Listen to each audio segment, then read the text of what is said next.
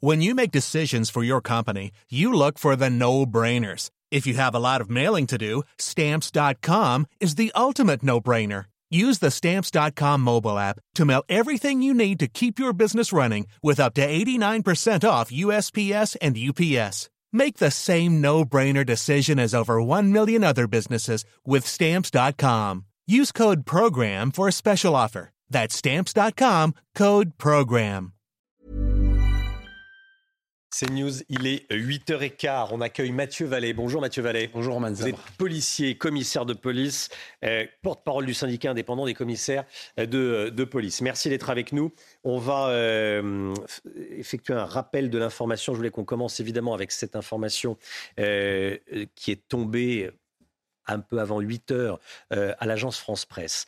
Un enfant de 10 ans est donc mort lundi soir, euh, hier soir, victime d'une fusillade à Nîmes, dans un quartier dangereux, le quartier de Pisevin. C'est un quartier populaire, gangréné euh, par les trafics de stupéfiants. Les informations de la rédaction de CNews et de Sandra Buisson.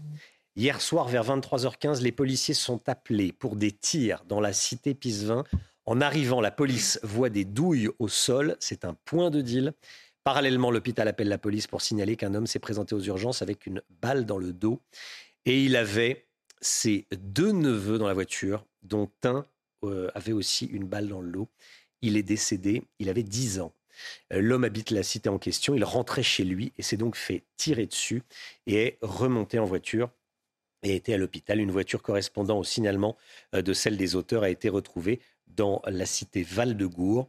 Euh, à noter que cela fait déjà un moment qu'il y a des tirs entre ces deux cités, Pisevin et Val-de-Gour. Voilà les informations de Sandra Buisson euh, du, euh, euh, du service police-justice de, de CNews. Mathieu Vallet, avec nous déjà votre premier commentaire, vos informations sur ce qui s'est passé à Nîmes. D'abord, euh, ça fait froid dans le dos. Un enfant de 10 ans ne devrait jamais mourir dans ces terribles conditions, avec de ce qu'on sait pour l'instant, euh, une balle qu'il aurait reçue et qui aurait provoqué le décès. Dans ce quartier Pisevin, les policiers sont mobilisés, vous l'avez dit vous-même, ce week-end, au quartier Val-de-Gour, qui est un quartier rival de Pisevin à Nîmes. Il y a eu également deux mineurs blessés. Il y a eu deux interpellations d'individus d'une vingtaine d'années qui avaient quitté un véhicule volé et dont la réactivité et l'implication des policiers ont permis d'interpeller les auteurs présumés et il y a une enquête judiciaire en cours. Et si je peux me permettre d'enquiller d'entrée de jeu sur les trafics de stupéfiants, il y a une guerre sans merci sur notre territoire national qui est menée dans tous les quartiers avec des armes de guerre et qui transforme nos cités en scènes de guerre. Vous avez dans les quartiers nord de Marseille, par exemple, on y reviendra sûrement, des équipes qui font froid dans le dos. On a aujourd'hui une ubérisation des règlements de compte de notre pays, c'est-à-dire qu'on a des individus très jeunes, parfois très peu connus ou pas connus les services de police, qui vont assassiner, exécuter des contrats et accomplir des objectifs comme ils vont acheter une baguette de pain en boulangerie. C'est ça la réalité aujourd'hui. Et on constate, c'est très peu dit, mais les personnes et les policiers et les effectifs de la police judiciaire me le disent, qu'aujourd'hui on a des femmes, les filles, des jeunes filles qui jouent un rôle de plus en plus important dans les repérages, dans la conservation et le gardiennat, si j'ose dire, des armes, dans le go qu'ils peuvent donner pour exécuter les contrats, dans la logistique et le suivi des auteurs des règlements de compte. Là, c'est quelque chose qu'on constate aussi sur le terrain. Donc on a des équipes très jeunes, très mobiles, qui font ça pour l'appât du gain, pour se filmer parfois, et qui exécutent des contrats. Vous avez à Marseille, depuis le début d'année, la brigade de recherche d'intervention, la BRI et la brigade criminelle, qui ont fait cinq équipes de tueurs en série. Ils ont encore fait, pas plus tard que ce week-end, une équipe supplémentaire de six individus qui, le 15 août, avaient assassiné, en tout cas étant présumé en tant que tel, une personne, Dylan GT, sur la voie publique. D'ailleurs, Dylan GT qui était en permission de sortie, qui n'avait pas réintégré sa prison et qui était condamné pour des flics de trafic de stupéfiants. Donc on voit que là aussi la justice, on peut pas autoriser des permissions de sortie lorsqu'on est condamné pour des faits aussi graves.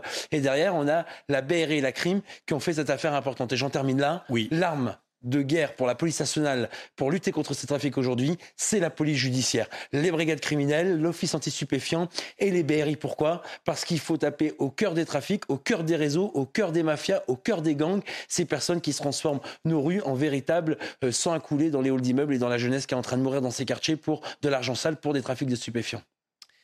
Il y a ce qui s'est passé à Nîmes. Euh, ce qui s'est passé à Nîmes, c'est la mort d'un enfant de 10 ans. Euh, quand un- on veut pacifier aujourd'hui un, quartier comme ce quartier de Pisevin, à, Nîmes, quartier gangréné par le trafic de, drogue. Qu'est-ce que ça veut dire un quartier gangréné par un trafic de drogue? Ça veut dire que ce sont des trafiquants de drogue qui font la loi, pour être clair. Euh, on envoie la CRS 8. On a envoyé la CRS 8 à, Marseille. Euh, avec quel effet? Est-ce que c'est pas un sparadrap sur une jambe de bois?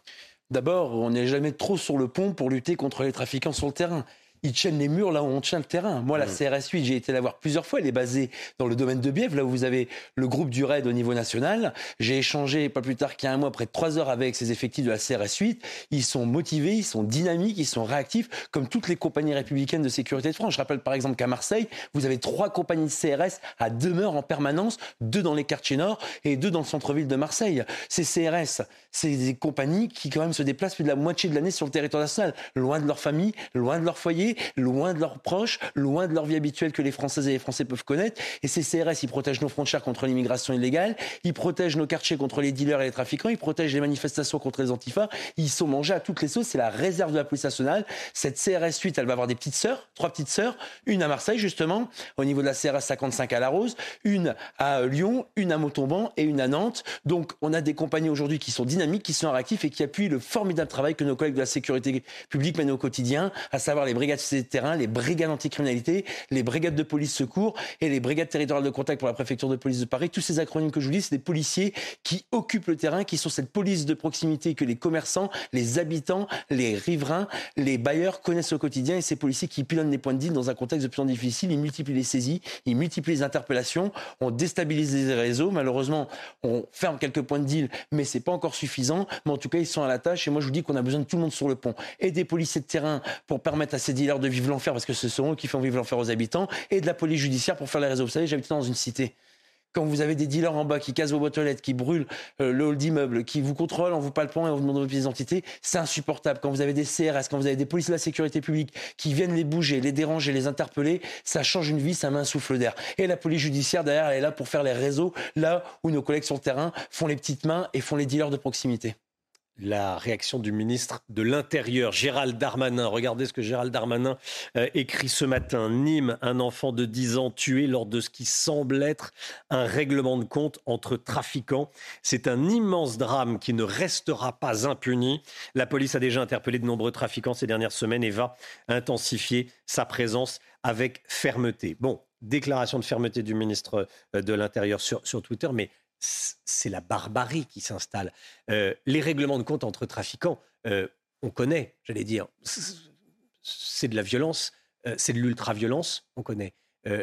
un trafiquant de drogue qui tire sur un gamin de 10 ans, c'est pas, c'est de la barbarie, c'est de la barbarie. Vous tue des enfants, il tue des enfants pour de la drogue. Alors rappelez-vous, sous l'ère de Nicolas Sarkozy, à la Courneuve, on avait eu un enfant qui avait déjà pris à l'époque une balle entre trafiquants et qui était décédé. On a malheureusement toutes ces victimes qui sont des dommages euh, du trafic de stupéfiants avec tout le respect que j'ai pour ces victimes. Et c'est pour ça que ces enfants, cette jeunesse aujourd'hui, elle doit savoir que malheureusement, l'avenir dans notre pays va être très sombre et très mortel si euh, elle est euh, de près ou de loin liée à ce trafic de stupéfiants, mmh. que ce soit les guetteurs ou les dealers. Là, on parle de de 10 ans qui évidemment n'ont rien à voir, qui sont des victimes collatérales de trafic de stupéfiants. Mais je peux vous dire que je vous l'ai dit pour les exécuteurs de contrats, notamment des tueurs en série que les policiers arrêtent, mais pour les guetteurs, pour les dealers, pour toutes les petites mains du réseau aujourd'hui, on constate que d'abord on a des publics de plus en plus jeunes qui s'adonnent au trafic de stupéfiants, mais qu'en plus on a des jeunes qui viennent de tout le territoire national pour éviter d'être connus, reconnus des policiers locaux et même de la main d'œuvre étrangère, de manière à ce qu'ils aient une minimisation des risques au niveau judiciaire et au niveau euh, pénal.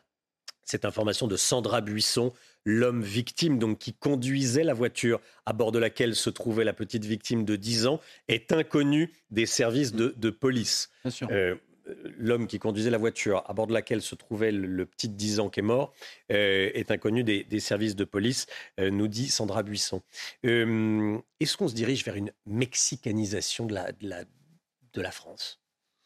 Alors, on en prend le chemin au niveau de la mexicanisation. Vous avez d'abord ces euh, assassinats et ces meurtres qui sont perpétrés maintenant en plein jour, en plein centre-ville, en plein cœur de nos agglomérations de nos cités. Vous avez aussi en Seine-Saint-Denis, mais aussi à Lyon, ou aussi parfois dans le Nord, ce qu'on appelle la jambisation, c'est-à-dire des euh, réseaux, des gangs, des mafias, des narcotrafiquants qui, en se menant une guerre de territoire, une guerre aussi d'ego, puisque on sait par exemple que pour Marseille, il y a des guerres d'ego et des guerres de personnes qui sont à l'origine de ces règlements de compte. Et on a fait facilement aujourd'hui des, des mouvements d'intimidation qui sont faits en tirant dans les gens, mais aussi ces meurtres et ces assassinats. Mais la seule arme de guerre, je vous l'ai dit, de la police et de la gendarmerie, aujourd'hui, c'est l'outil de la police judiciaire. C'est des enquêteurs chevronnés, expérimentés, aguerris, qui ont les techniques, qui ont les moyens, qui ont le temps d'identifier les petites mains jusqu'au grand réseau, de faire des surveillances, des filatures, des écoutes téléphoniques, toutes les techniques que les policiers disposent aujourd'hui par la législation et le législateur pour pouvoir faire tomber les réseaux. Les policiers de terrain font tomber les petites mains et ceux au quotidien qui pourrissent en réalité l'enfer de ses habitants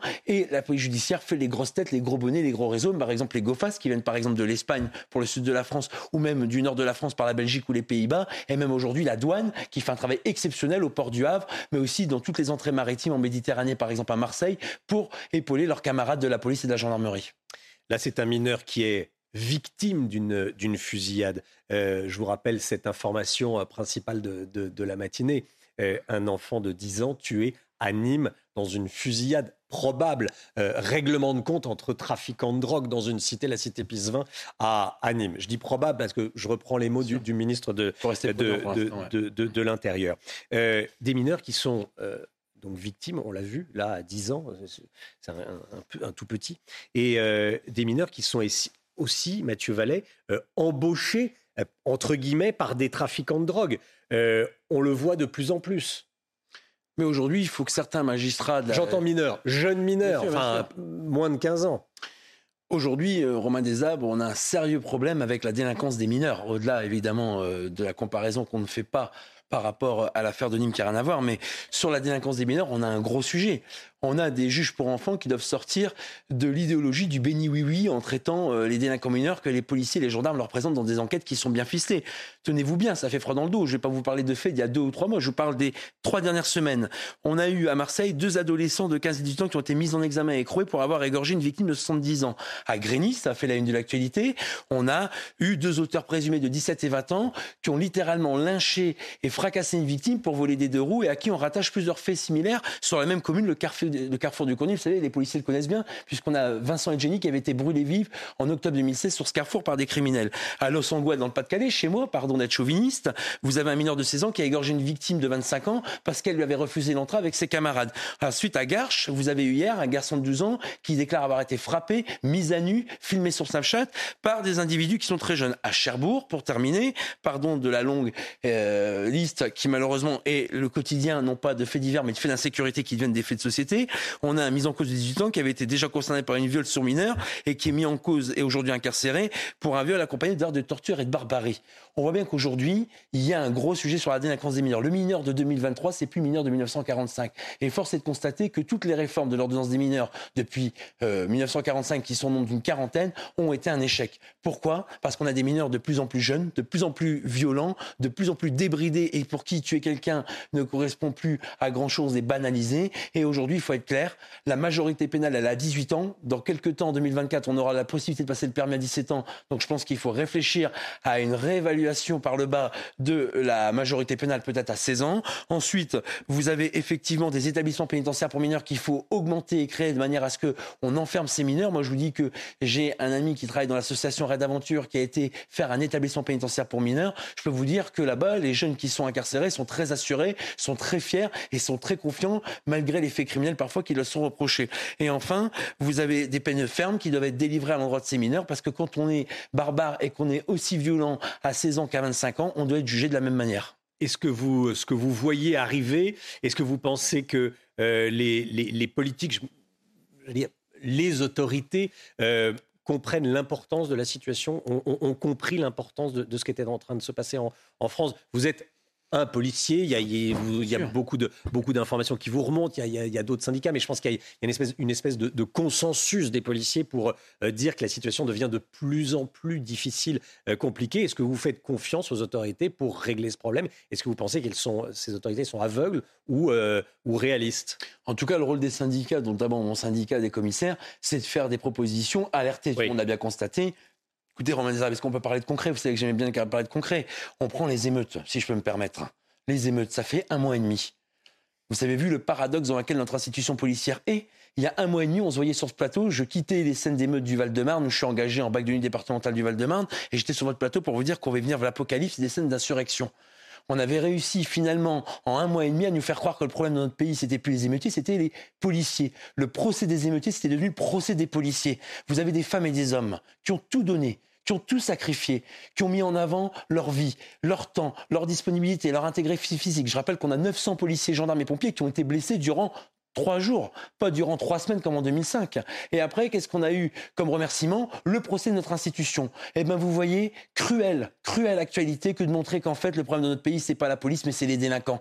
Quand vous avez les faits que vous évoquez chaque jour, les faits d'insécurité, les faits de société, les faits de euh, criminalité ou de barbarie pour des faits maintenant sordides, que ce soit un regard mal croisé pour voler un téléphone portable ou pour des règlements de compte à Marseille, on voit bien aujourd'hui qu'en réalité, pendant un mois, on nous a fait croire que le problème de notre société, c'était l'affaire Eddy sur l'affaire Marseille même s'il y a une enquête qui est en cours et qu'évidemment les policiers en rendent des comptes, ne cachons pas la forêt par un arbre qui n'en est évidemment pas l'exemple. En tout cas, nos policiers et nos gendarmes, ils ont été courageux, ils ont été fiers et dans notre société, ce sont les derniers remparts à faire face à toute cette barbarie, à protéger les classes sociales. Parce que le gros problème, Romain Desabres, et j'en terminerai là, c'est que le bilan, c'est quoi? C'est que c'est vous, c'est moi, c'est nous qui allons payer tous les dégâts, un milliard d'euros par ces profils qu'on a interpellés. Vous savez, je viens d'un quartier populaire. Vous savez comment on appelle ces gens? Des cassos, des cas sociaux. On leur a tout donné on leur a tout payé, on leur a tout excusé depuis des années. Et finalement, aujourd'hui, c'est la République qui va passer euh, au tiroir caisse. Il vous a pas échappé qu'on a un budget qui est en cours de préparation par l'État et que 1 milliard d'euros, ça ferait du bien. Vous voyez par exemple que la filière viticole, les euh, vignerons, on va leur demander des sacrifices sûrement de l'ordre de 300 millions d'euros. Bah, vous voyez qu'avec un milliard, on peut faire beaucoup de choses. Avec un milliard, on peut refaire des tribunaux, on peut embaucher encore plus de magistrats, on peut donner encore plus de moyens aux policiers. Donc c'est un milliard, c'est des euh, gamins, souvent, c'est des jeunes individus qui ont malheureusement passé à l'acte et qui font qu'aujourd'hui notre société a été défigurée par ces émeutes. Et moi je vous le dis, il faut un soutien sans faille à nos forces de l'ordre parce que ce sont eux qui tiennent la colonne vertébrale de notre République. Mathieu Vallet avec nous ce matin. Merci beaucoup d'être venu sur le plateau de la, de la matinale. Policier, commissaire de police, euh, bien sûr. Et on a commencé euh, cette interview avec ce qui s'est passé à, Nîmes et on va y revenir dans un instant. Merci Mathieu Vallet.